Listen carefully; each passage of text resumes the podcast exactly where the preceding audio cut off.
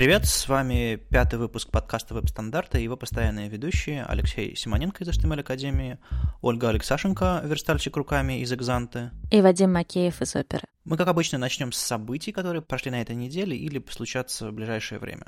На прошлой неделе прошла очередная встреча SPB Frontend. А, ребята вернулись в новом формате, их какое-то время не было зимой. Они провели панельную дискуссию, в которой мы с Лешей приняли, приняли участие, и уже есть видео. Э, мы дадим ссылку в, в комментариях. Панельная дискуссия получилась интересной, там, там был и Ситник, там были и другие ребята, которые там э, обсуждали open source, э, GitHub и прочие, прочие дела, профессию и что нужно заказчикам, что нужно исполнителям, как развиваться. И, в общем, довольно интересная получилась дискуссия. Зал был полон, так что жду следующей встречи с SPB Frontend. В минувшие выходные э, прошел Яндекс Субботник, довольно интересный по фронтенду. Э, его долгое время не было, и наконец ребята собрались и пообещали э, сделать еще другие субботники в этом году, так что следите за анонсами. Опять же, с субботника была прямая трансляция, а мы параллельно вели еще текст, текстовую трансляцию, просто чтобы было не скучно. Миша Баранов сидел в первом ряду и внимательно все записывал. Текстовая трансляция полезнее, чем видео, видимо, тем, что там есть больше ссылок и каких-то интерпретаций, которые не всегда очевидны из доклада, поэтому прочитайте. Мне очень понравился док- два доклада из, из этого, обязательно посмотрите, ну, мое личное мнение. А, доклад Бориса Сердюка про тестирование в самом начале. Очень-очень интересно про Selenium, как это все подключить. А, я сам лично собираюсь попробовать э, потестировать и поменять тестирование на своих проектах. И был очень, очень интересный обзор Олега Мохова того, как они создавали конференцию Frontox в Екатеринбурге.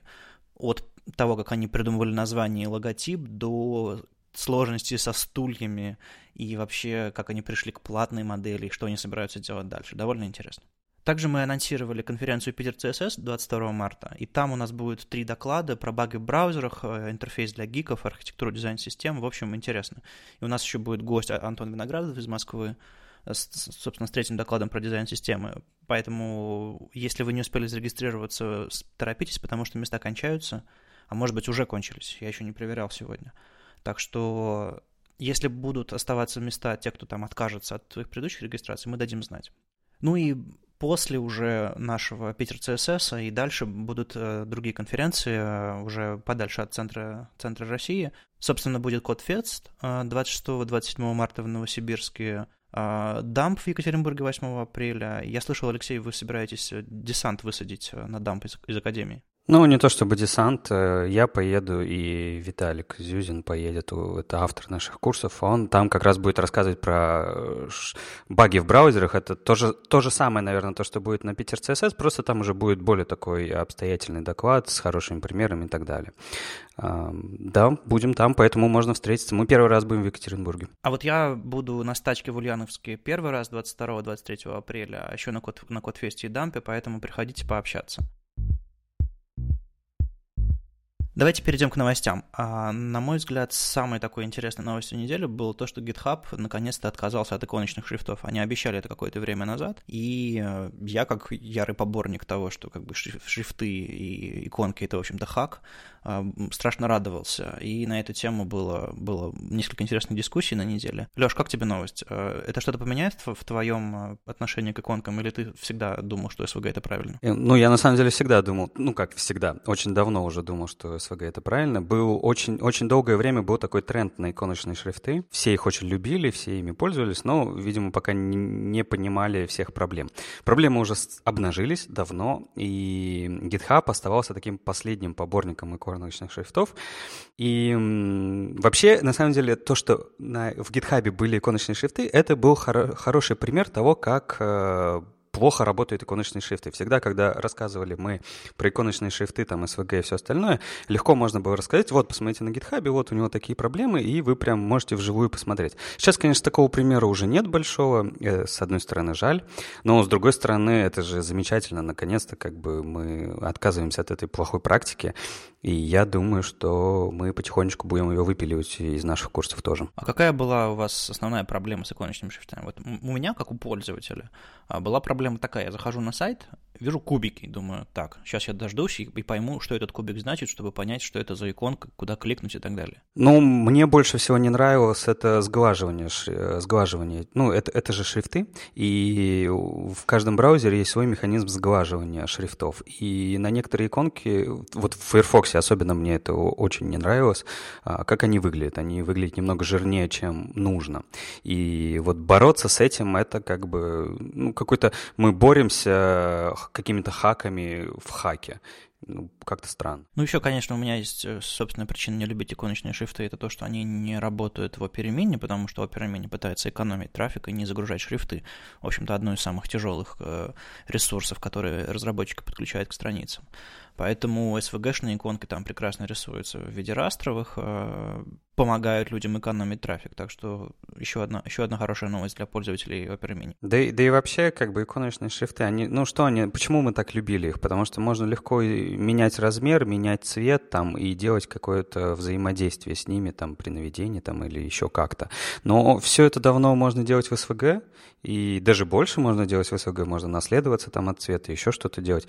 Но я не знаю, почему так вот э, долго мы не покидали иконочные шрифты. Не знаю, вот мне интересно, Оля, а, а ты же наверняка тоже уже используешь SVG, или у тебя еще есть где-то в каких-то проектах иконочные шрифты? А, я никогда не пользовалась иконочными шрифтами, и как-то так получилось, что я от э, растровых иконок э, сразу перешла к SVG. Это, кстати, интересно, а как ты так, э, ну то есть почему ты никогда не использовал иконочные шрифты? Они тебе сразу не понравились чем-то? Ты почувствовал неладное? Мне кажется, что у меня просто не было таких юзкейзов, у меня не было проектов, где было очень много мелких иконок каких-то. Тут, наверное, еще совместимость тебе помогла, потому что у SVG иконок E9+, а для, для E8 нужен, нужны иконочные шрифты. Ну да, как-то так получилось, что я перешла на SVG вместе со сменой работы, где была принята уже вот, а, работать с SVG-иконками. Сейчас самая распространенная практика вставить на страницу SVG с viewbox, туда вставить use и сослаться на нужную иконку, которая подключена тебе как библиотека. То есть очень много разметки, очень много лишнего.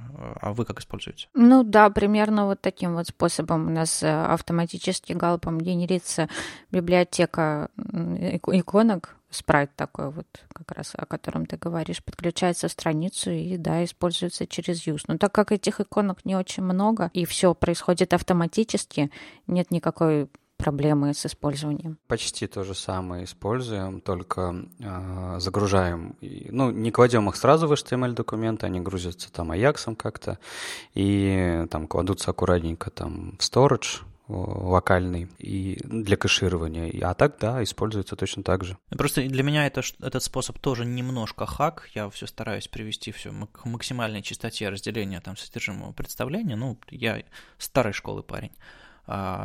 И мне кажется, что вставлять прям вот э, на страницу или вставлять э, прям вот целые куски SVG, это как бы чересчур, потому что иконки, суть иконок, если это прям не иллюстрация чего-либо, а просто такой маленький помощник, который торчит рядом со ссылочкой или с пунктом меню, это оформление. То есть иконки могут меняться в зависимости от стиля сайта, в зависимости от темы, еще чего-то. То есть в чистом виде дополнительная вещь, которая должна, в общем-то, приходить вместе со стилями. Почему мы так вообще делаем? Ну тут же не потому, что мы такие плохие и нехорошие. Когда браузеры научатся делать все, что нам нужно, мы с радостью как бы уберем все эти э, неконтентные изображения в во внешние ресурсы, и все будет хорошо. Но мы же не можем это сейчас-то сделать, правильно? Просто это иногда превращается в очень странные вещи. Я вот ехал на Яндекс Субботник э, в, в пятницу. В поезде у меня был Wi-Fi так себе, так называемый в Wi-Fi, Li-Fi э, когда он вроде есть, но, в общем-то, его вроде нет, и поэтому страница успела загрузиться, а стилей нет. Браузер теряет терпение, показывает тебе страницу.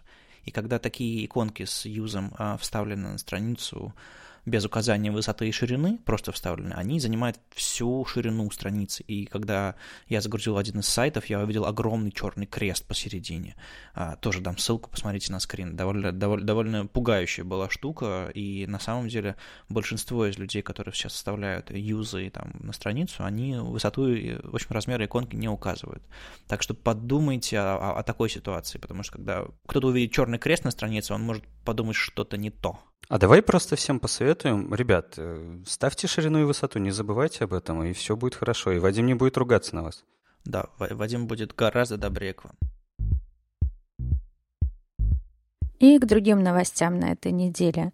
Google Design объявили о запуске своего нового милого проекта Google Resizer. А, это такой сайтик, на котором можно посмотреть, как ваш сайт будет э, выглядеть э, на разных девайсах. Это, конечно, прикольная штука, но половина сайтов там просто не работает. А, да и вообще, я думаю, что всем девелоперам известно, что гораздо удобнее пользоваться там эмуляцией в веб-инспекторе Chrome там, или Responsive Design мод в Safari. Но, в принципе, если ваш сайт э, можно вставить через фрейм, он это позволяет, то можно послать, например, там своему заказчику прикольную ссылку, чтобы он сразу увидел, как ваш сайт красиво, респонсивно отображается на десктопе, планшете и мобиле. Еще на этой неделе э, вышли переводы CSS Live, э, которые мы уже обзирали в наших новостях э, на прошлых неделях. Это свойство background клипа, его применение и краткий обзор Object Fit и Object Position. Это такие достаточно редкие свойства CSS, которые наверняка вы никогда не применяли, потому что не понимаете, что это и зачем это. Так вот, э, в этих э, переводах можно ознакомиться с ними на русском языке и, возможно, даже понять э, и применить. Я вот, кстати, почитал эти переводы и для себя даже узнал что-то новое. Я совершенно не ожидал, что, например, заливка блока, она идет в том числе и под бордером. Ну, так как обычно бордер, он сплошная линия, и ты просто не знаешь, есть там заливка или нет, то как ты и, ну, машинально думаешь, что, ну, значит, он, его там нету. А оказывается, э, фоном заливается и все, что под бордером, и вот это свойство background clip как раз-таки позволяет управлять тем, э, той областью, где будет заливка в блоке. Мне показалось это достаточно удобным и прикольным, что есть такая штука. Довольно интересно, что это немножко противоречит тому, как работают графические редакторы, потому что в графических редакторах ты фоном управлять не можешь, но ты можешь э, управлять расположением линии. То есть ты можешь говорить, где бордер будет рисоваться снаружи блока, внутри блока или по посередине э, контура. То есть это все мы немножко противоречим тому, как дизайнеры рисуют все это. То есть по умолчанию бордер рисуется внутри блока, как мы выяснили сейчас. Ну, в общем, полезно будет ознакомиться и что-то новое узнать. Кстати, вот э, Object Fit и Object Position э, довольно-таки старые вещи лично для меня. Есть такая шутка, что Opera сделала это первой. В этой ситуации все по-прежнему так. А когда-то Presto, в, в движке Presto, Opera там 12 версии и раньше, было реализовано свойство Object Fit и Object Position, и я в году в 2010, по-моему, или 2011 делал демки с Object Fit и Object Position, где демонстрировал о том, как можно ресайзить красивые картинки, чтобы они вписывались или не вписывались и так далее. И все такие говорили, ну да, да, молодцы, реализовали, и забыли тут же. А вот пришел 2016 год, и все такие, вау, какая штука крутая. Ну, добро пожаловать. Ну, ну тут, кстати, важный момент еще не стоит забывать. Я просто э, на неделе общался с э, моими ребятами по поводу Object Fit и Object Position, и ощущение было такое, что, э, ну, у нас же сейчас адаптивности очень много, и ощущение было такое, что Object Fit и Object Position помогут э, правильно кропить изображение э, там в, в разных э, состояниях. Но на самом деле это не так. То есть изображение само по себе не уменьшится, изображение останется таким же огромным, и у тебя нету на самом деле там прям стопроцентного контроля, как э, это изображение будет отображено. Это скорее просто про то, если у вас есть какой-то блок определенной ширины и высоты, а картинка не подходит под этот блок, как должно это изображение показаться в этом блоке. Вот и все, по-моему. На самом деле это все, это может помочь э, исправить текущую ситуацию следующим образом. Вот э, на, на сайте Google Design, про который мы только что сказали, э, Google Resizer, промо-пост к Google Resizer, там вставлены картинки. И картинки вставлены как? Фоном. То есть там идет div, у которого бэкграунд указан, а к диву есть подпись, которая говорит, что картинка. Очень крутой способ, но очень неправильный. И, скорее всего, я знаю, для чего они это сделаны. Для того, чтобы картинка была адаптивной, чтобы можно было ее с помощью background size cover или как-нибудь иначе вписывать. То же самое делают разработчики Медузы, которые вставляют свои обложки в виде фоновых картинок. То же самое делают все другие. И главная причина, чтобы можно было использовать магию background size. А суть Object Fit в том, что по сути это background size в рамках AMG. То есть можно вставлять контентные картинки как AMG и управлять их поведением в рамках их блока. То есть это поможет разработчикам э, правильно вставлять э, содержимое и правильно вставлять оформление в зависимости от того, что оно, чем оно является. Ну хорошо. А, из того, что мне было интересно на этой неделе, в самом начале была такая забавная статья от э, Юны Кравец о том, что э, ей показалось, что SAS ей очень сильно напоминает JS ES 2015. И, точнее, даже наоборот. По-моему, ей JavaScript спека стала сильно напоминать SAS. И я, честно говоря, когда читал, вообще не понимал, что я читаю, потому что я так, ну вот прям совсем ее не понимаю. О чем она вообще говорит? Она говорит о том, что э, есть возможность использовать шаблоны в SASE и лесе. Ой, в SASE и лесе. В SASE и JavaScript. Да, это правда. И можно использовать дефолтные значения у аргументов функций. Окей, тоже правда. Есть там вот этот вот параметр, который э, в JS э, э, называется REST параметр, spread оператор даже, с тремя точечками. А, ну да, и правда, такое тоже бывает. Ну и то, что есть цикл, который перебирает не по свойствам, а по значениям, это тоже так. Ну, я вот не понимаю, почему она сделала такую параллель, почему она сравнила SAS с JS. Я бы не стал так совсем уже э, обвинять Юну в том, что она путает людей. Мне кажется, это будет хороший старт для тех, кто сомневается в том, что JS э, э, это их дело. Но если они уверенно делают что-то похожее уже на SAS, может быть, и этот пост поможет им побороть свои страхи, там, будь то юноша или девушка, но, в общем-то, начинающих куча, и мы должны им помогать, в общем-то, нам нужны хорошие коллеги. Ну да, не поймите меня неправильно, а, Юна хорошая, у нее очень много хороших статей, просто я боюсь, что здесь а, она может э, быть понята не совсем правильно. Я только этого боюсь, потому что для новичков, если им сказать, что, ну смотри, ты вот умеешь уже препроцессор, все, ты можешь идти в JS, и все у тебя получится. Э, чтобы научиться JS, недостаточно знаний SAS, совсем нет. Ну, это, в общем-то, очевидно, и мне кажется, что статья не убеждает в обратном. А, она просто о том, что какие-то базовые знания у человека уже есть, если он знает SAS, и, соответственно, он может идти дальше. Конечно, понятно, что программирование это другая область. Ну вот я не прочитала эту статью, как вот типа это одно и то же. А, а кстати, а, я же знаю, что ты не очень любишь JS. И как тебе? Вот э, ты же пишешь, э, ты пишешь на сасе или на лесе в основное время? А, я в основном пишу на сасе, и, в общем-то, я чаще всего пользуюсь какими-то уже готовыми миксинами, не изобретаю велосипеды, потому что это гораздо быстрее. А, я чуть-чуть, да, умею программировать и на ванильном JS, там на всяких jQuery и React я уже видела. Но программистом меня это не делает. То есть, конечно, да, я знаю синтаксис, да, там я, как и в этом посте, могу сказать, что какие-то вещи похожи друг на друга, но программирование, ну, в голове. На SPB фронтенде, который прошел в прошлом, э, на прошлой неделе, э, нам как участникам панели предложили выбрать так называемые пики. Мы долго пытались понять, что такое пики, и вот в этом выпуске, по сути, у нас каждый ведущий выбрал свои пики, свои новости. И мне из интересного показалась на прошлой неделе еще одна новость про то, что ребята в, в в рабочей группе CSS занялись черновиком интересным. А, черновик называется CSS Snap Size, и это штука, которая поможет нам э, наконец-то сделать настоящий вертикальный ритм на страницах. А, наш читатель Игорь во ВКонтакте просил, попросил объяснить, что же это такое, что это значит, потому что на самом деле а, неочевидная штука. Я постараюсь объяснить. Мы привыкли к тому, что у нас есть горизонтальная сетка, когда есть колонки, там расстояние между колонками, и, в общем-то, все, все нормально. И у нас есть всякие там препроцессоры или просто, или там какой-нибудь grid layout, которые позволяют э, расставить по колонкам нормально все. А вот по строкам расставлять сложновато, потому что мы зададим одному блоку высоту, а потом зададим другому блоку высоту, а там еще всякие отступы внешние и внутренние, и в итоге все это в сетку не выстроится.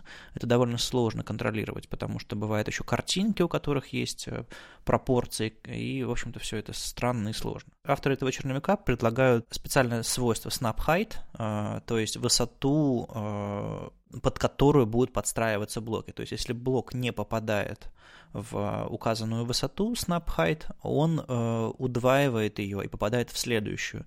То есть высота каждого блока со, со snap height будет кратной той величине, которую вы задали.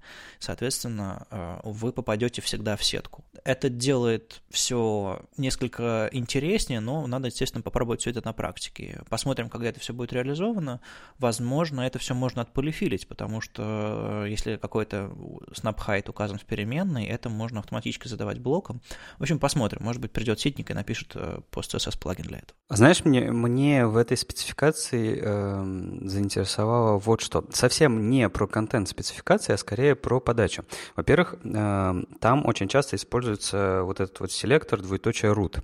Э, мы его раньше видели все время для определения переменных тут в нем начали появляться какое-то какое определение свойств. И, я, я, честно говоря, никогда не задумывался, что это за селектор такой root. И не знаю, может быть, это э, то, что придет на смену, я не знаю, глобальным стилям в документе, там, то, что мы навешиваем на боди или HTML. Как ты думаешь, вообще, вот, почему э, в примерах, э, например, font size задается именно вот в этом селекторе root? Что, о чем это говорит? Ну, на самом деле, если вы хорошенько разбирались э, с со стилями и то, как э, вообще работает э, там body, HTML и прочие элементы на странице, вы могли заметить, что большинство учебников и вообще спецификаций рекомен... в примерах задает фоновую картин... фоновый цвет для body. А помимо body есть еще обертка HTML. И вот HTML это тот самый root, так вот, э, рутовый элемент, то есть корневой элемент. И когда вы задаете фон для body, он наследуется наверх до HTML. То есть на самом деле у вас два корневых контейнера body и HTML. Если вы задали что-то body, оно наследуется на HTML, но можно HTML отдельно задать э, свой фон и Abadi сделать как контейнер внутри HTML. Так вот, если, э, почему они указывают все для рута? Потому что для Abadi это можно, видимо, поменять. То есть, если говорить про самый, при самый корневой элемент вашей страницы, это будет HTML, то есть root. То есть ему можно задать lang, ему можно задать класс какой-то, который будет все переопределять, а можно в стилях к нему обратиться с помощью рута. Ну, это, кстати, интересно. То есть, по сути, вот этот root — это то же самое, что HTML, и мы можем просто HTML в своих стилях заменить на root, если у нас есть что-то для этого, и все будет хорошо, да? По идее, они идентичны в этом смысле, но надо, конечно, посмотреть. Опять же, новая штука и для меня тоже, поэтому надо проверять. Просто достаточно странно он ворвался, он ведь ворвался, когда э, у нас появились э, переменные, и там мы их почему-то не определяли для HTML. Видимо, они не хотят указывать имена элементов, либо подчеркивать, что это именно root, а не просто какой-то элемент. Не, вообще мне это нравится идея замены там элемента HTML на вот такой вот э, селектор, который будет определять все, э, все глобальное поведение твоего документа. А, мне это нравится, но просто это достаточно необычно пока выглядит, непривычно. А знаешь, мне еще вот что понравилось. Я вот в одном из прошлых выпусков, когда когда мы обсуждали а, CSS-переменные, я говорил, что э, наверняка, ну, мне так, по крайней мере, казалось, наверняка а, ребята, которые пишут спецификации, будут использовать переменные, CSS-переменные, кастомные свойства а, в других спецификациях. То есть просто как бы это такая база, с помощью которой они будут там дальше идти разрабатывать. И вот пример спецификации. Тут повсюду, повсюду эти кастомные свойства, и кажется, в чем-то я был прав. Кстати, насчет вертикального ритма. Я всегда и всем говорил о том, что как бы это все не существует, э, и дизайнеры, которые рисуют его, обречены на то, что верстальщику, у верстальщика не получится их реализовать, но один за другим я вижу всякие фреймворки для типографики, которые а, рисуют этот вертикальный ритм, но верстальщики снова и снова в него не попадают. У вас был опыт верстки под вертикальный ритм именно? Нет, у меня не было таких задач, насколько я могу вспомнить. Мне бы доводилось видеть э, макеты с вертикальной сеткой, но я каждый раз расстраивал, расстраивал дизайнера. Может быть, вот этот snap size поможет нам сделать все совсем по-другому.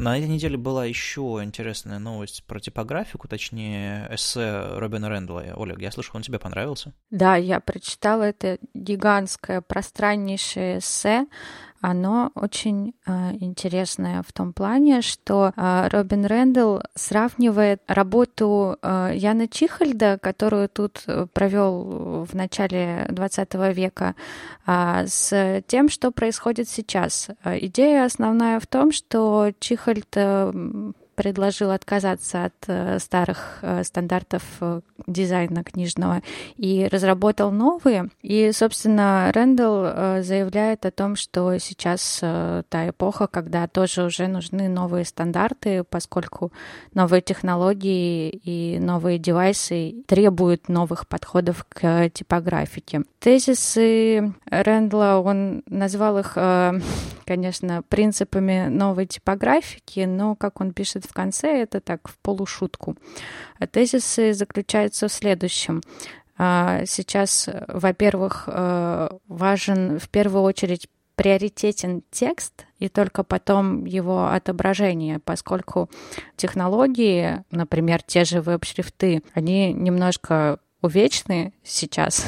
И в первую очередь разработчики стремятся к тому, чтобы показать человеку контент, а потом его там уже красиво оформить. Но, конечно, там типографов это приводит в дрожь. А второй тезис а, — это вот необходимость а, в инструментах для решения проблем типографики. Это как раз вот то, о чем сказал Вадим. Это всякие тулкиты, фреймворки для типографики. А, это интересные вещи. Действительно, они пока не очень приживаются приживаются, и как раз вот э, Рэндалл пишет о том, что надо продолжать копать в эту сторону. Вот по этим тулкитам я пристал к, одному, а, к автору одного, одного тулкита недавно в Твиттере.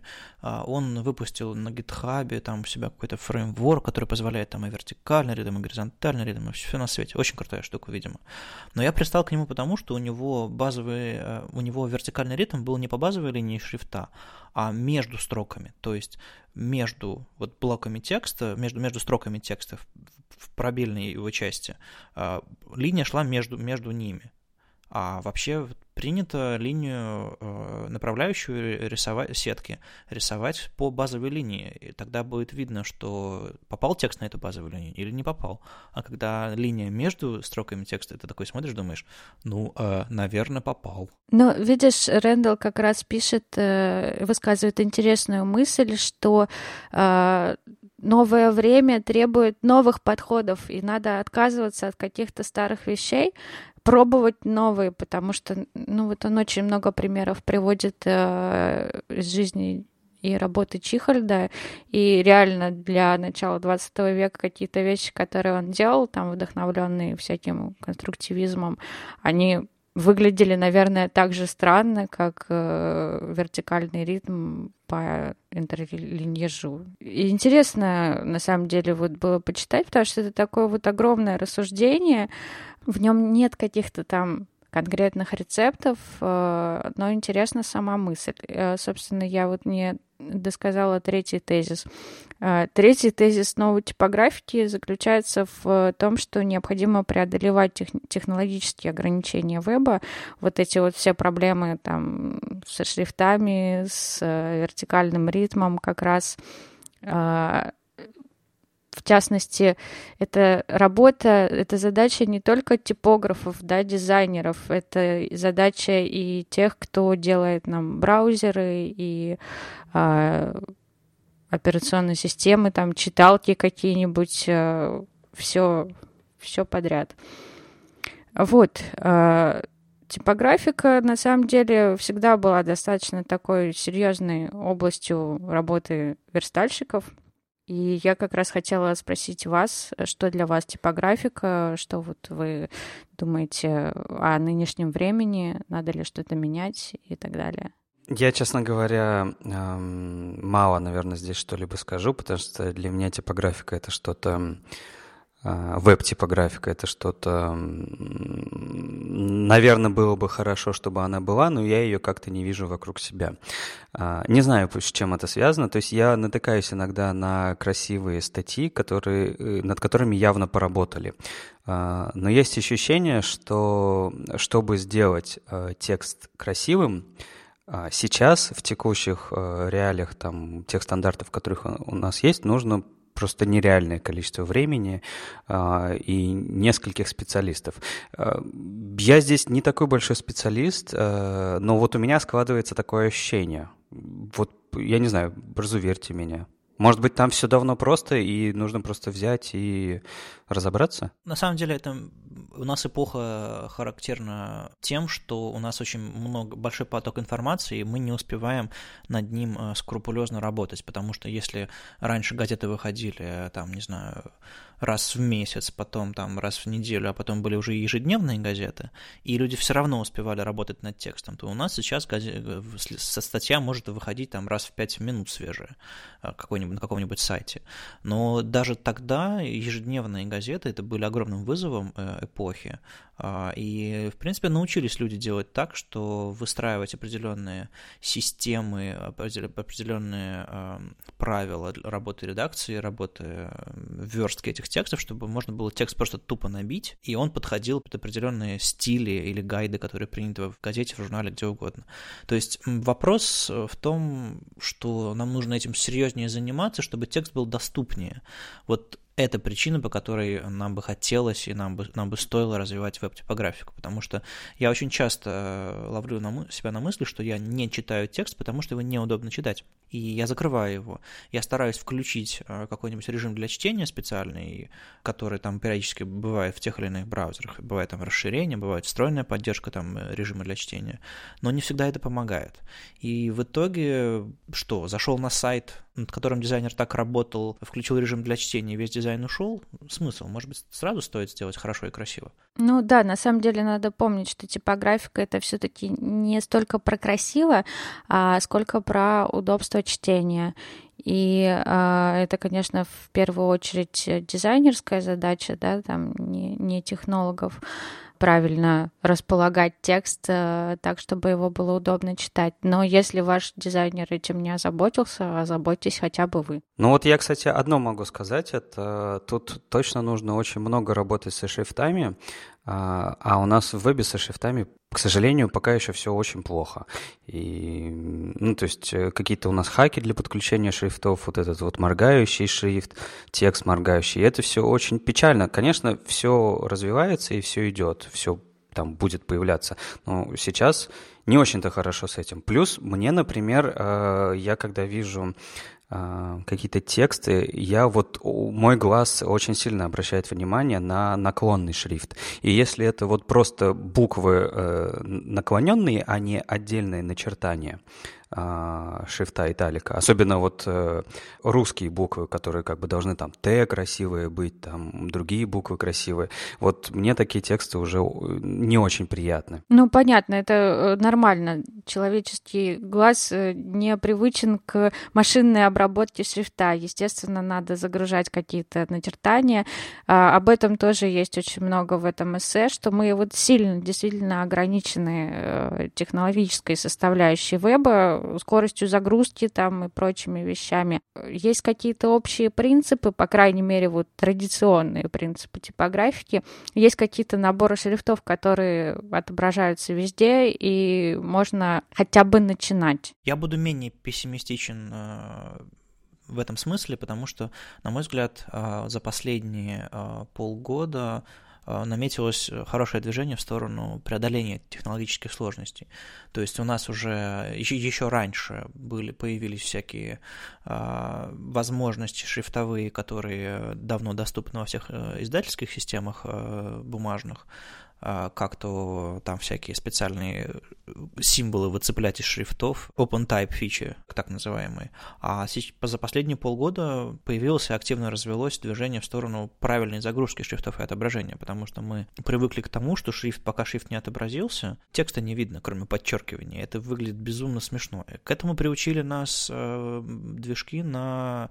которые пошли от WebKit. То есть э, когда-то у WebKit было такое поведение. Пока шрифт не загрузился, ничего не показывать. А даже если там есть оригинальный текст. И э, а Internet Explorer всегда вел себя по-другому. Он показывал э, сначала текст, а потом его перерисовывал заново. Это поведение распространило все, все браузеры на основе Chromium, а, оно, оно теперь на, на iOS, в Safari и так далее. То есть это стало большой проблемой наследственной веба. И у нас начали появляться свойства, которые позволяют контролировать, когда шрифт загрузился. У нас по, по, начинают появляться API, которые позволяют тоже контролировать загрузку шрифта, в, в, показывать определенные события, контролировать, э, там, доступен шрифт или нет, и прочее, прочее, прочее. То есть мы, в общем-то, к этому уже пришли, и люди предлагают новые способы, мы регулярно публикуем, публикуем новости про это, так что следите за, за нашими новостями, как бы мы стараемся держать вас в курсе. Поэтому, э, может быть, стоит меньше бояться шрифтов, раз появилось столько много техник, и в том числе и стандартных свойств или, или методов, которые позволяют правильно подгружать шрифты, не э, воруя текст у пользователя, пока тяжелый шрифт грузится. Так что, если вы когда-то махнули рукой на все это, попробуйте снова. Может быть, не сейчас, может быть, ближе к концу этого года, но мне кажется, стоит возвращаться к тому, чтобы у разных сайтов был индивидуальный облик, индивидуальный язык, которым они общаются, и шрифт э, очень сильно помогает в этом. В общем-то, про индивидуальный облик э, как раз э, я тоже заметила тенденцию, что э, веб-дизайн начинает, собственно, уже стремиться к какой-то вот более такой вот книжной типографике, там всякие типа медиум сайты, вот это вот статья как раз, это эссе очень красиво сверстано, а какие-то новостные сайты начинают появляться, где э, все-таки там не 30 колонок с меленьким текстом, набранным каким-нибудь серифом, а большой, красивый, хорошо сверстанный текст, который удобно читать. Э, в общем, дизайнерам, я думаю, тоже стоит уже обратить внимание на какие-то такие тенденции. А давайте, может быть, еще... Ну, ну мне просто так интересно стало про всю эту типографи... типографику. Давайте пофантазируем, что нам еще не хватает э, в веб-типографике, что чтобы вот иметь те возможности, которые были а, в классической типографике. Раньше мы все думали, что как только в, вебе появятся мультиколонки, мы сразу ставим счастливые и сразу все будет круто. На самом деле мультиколонки в вебе не работают особо, а, потому что ну, у нас совсем по-другому экран а, а, в отличие от газеты, выглядит и работает. Поэтому как бы нет, а, не помогло. Но, э, по-моему, нам не хватает культуры э, работы с типографикой, потому что я вижу хорошие работы, которые э, на каких-то сайтах типа Medium еще где-то, хорошие тексты, которые можно удобно читать. Э, но очень часто люди делают так называемый long read, вставляют туда 5 мегабайтов картинок, и это все на мобильнике не то, что не грузится, это даже не читается нормально, потому что они фиксируют ширину, потому что, видимо, дизайнеры верстали, которые не знают, что бывает резиновый сайт. То есть культуры того, чтобы адаптировать под устройство чтение удобно думать о том, что есть не только красивый десктоп, вот этого я пока не вижу. С точки зрения технических возможностей, мне кажется, все в порядке. Ну, я, в общем-то, согласна, да, с Вадимом. К сожалению, основная проблема типографики в вебе, как вот опять же написано в этом эссе, это э, проблема отсутствия контроля за контентом. То есть э, типограф э, верстальщик э, книжный, да, у него есть конкретный текст, который он может расположить и э, оформить ровно таким образом, каким он захочет, и у него все под контролем. На сайтах это невозможно, то есть там может быть что угодно. Например, вот э, в нашей работе очень часто бывает так, что у нас есть новостной сайт, нам э, рисуют какие-то красивые дизайны, да, э, какой-то красивый контент, и вроде в нем предусмотрены всякие разные случаи, там всякие врезки в списке, цитаты, что угодно, но по факту получается, что редакторы сайта собирают э, на основе готовых блоков там, ну, что-то совершенно свое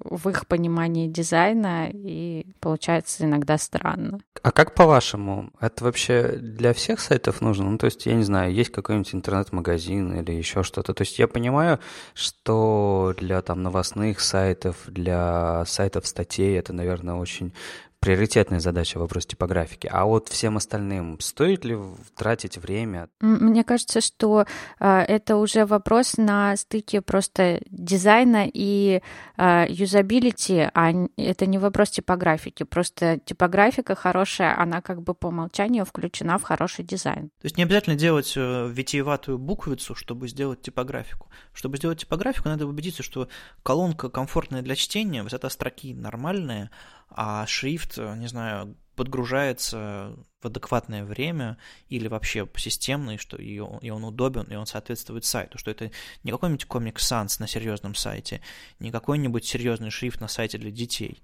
а что это все звучит и работает адекватно. Это очень простые правила, и их не так сложно соблюдать. А если у вас есть облик визуальный какой-то вашего интернет-магазина, вашего какого-нибудь бизнес-портала, просто соответствуйте ему, не делайте так, что это делает невозможным или звучит неправильно правильно, потому что люди даже не знают, что такое типографика, они, они понимают, что это такое, они голосуют тем, что они дочитывают ваш текст или не дочитывают, начинают его читать даже или нет. Получается, если я подберу правильный шрифт и выберу правильное межстрочное расстояние, а, я уже молодец. Да, да, конечно. Да, это базовая вещь, которой нет на подавляющем большинстве сайтов.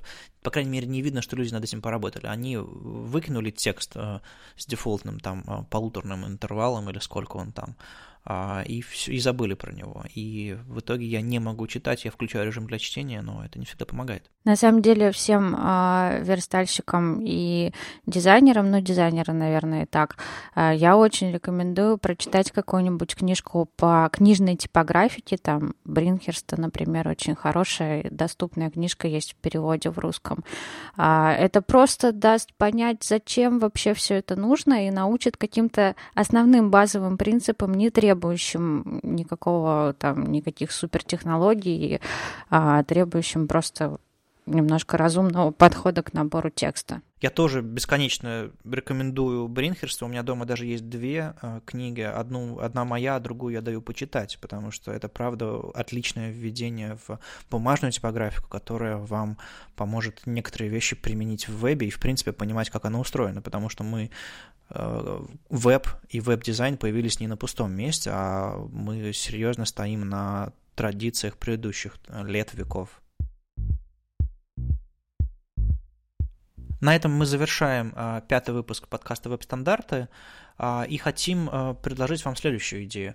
А, в этом выпуске мы обсудили CSS Snapsize, потому что читатель Игорь из ВКонтакте попросил объяснить. И на самом деле это интересно. Мы раньше писали более развернутые новости, а последние там года полтора-два занялись тем, что пишем дайджесты. И из дайджестов не всегда понятно, о чем идет речь, э, не всегда, может быть, кто-то понимает до конца перевод. И если вам что-то непонятно, как что-то работает или почему мы публиковали какую-то новость, мы можем объяснить подробнее. Поэтому э, во всех наших соцсетях, Twitter, Facebook, ВКонтакт, там, Google+, где вы там, а, или просто в комментариях на SoundCloud, а, задавайте ваши вопросы, и мы постараемся самые интересные из них а, озвучить в эфире, рассказать то, что вам непонятно.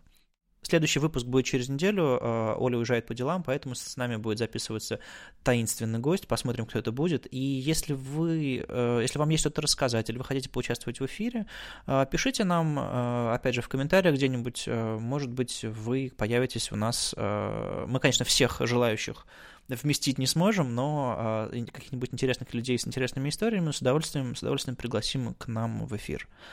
А, это был пятый выпуск веб-стандартов, и его постоянные ведущие Алексей Симоненко из HTML Академии, Оля Алексашенко, верстальщик руками и... Вадим Макеев из оперы. Услышимся на следующей неделе. Счастливо. Пока. Пока.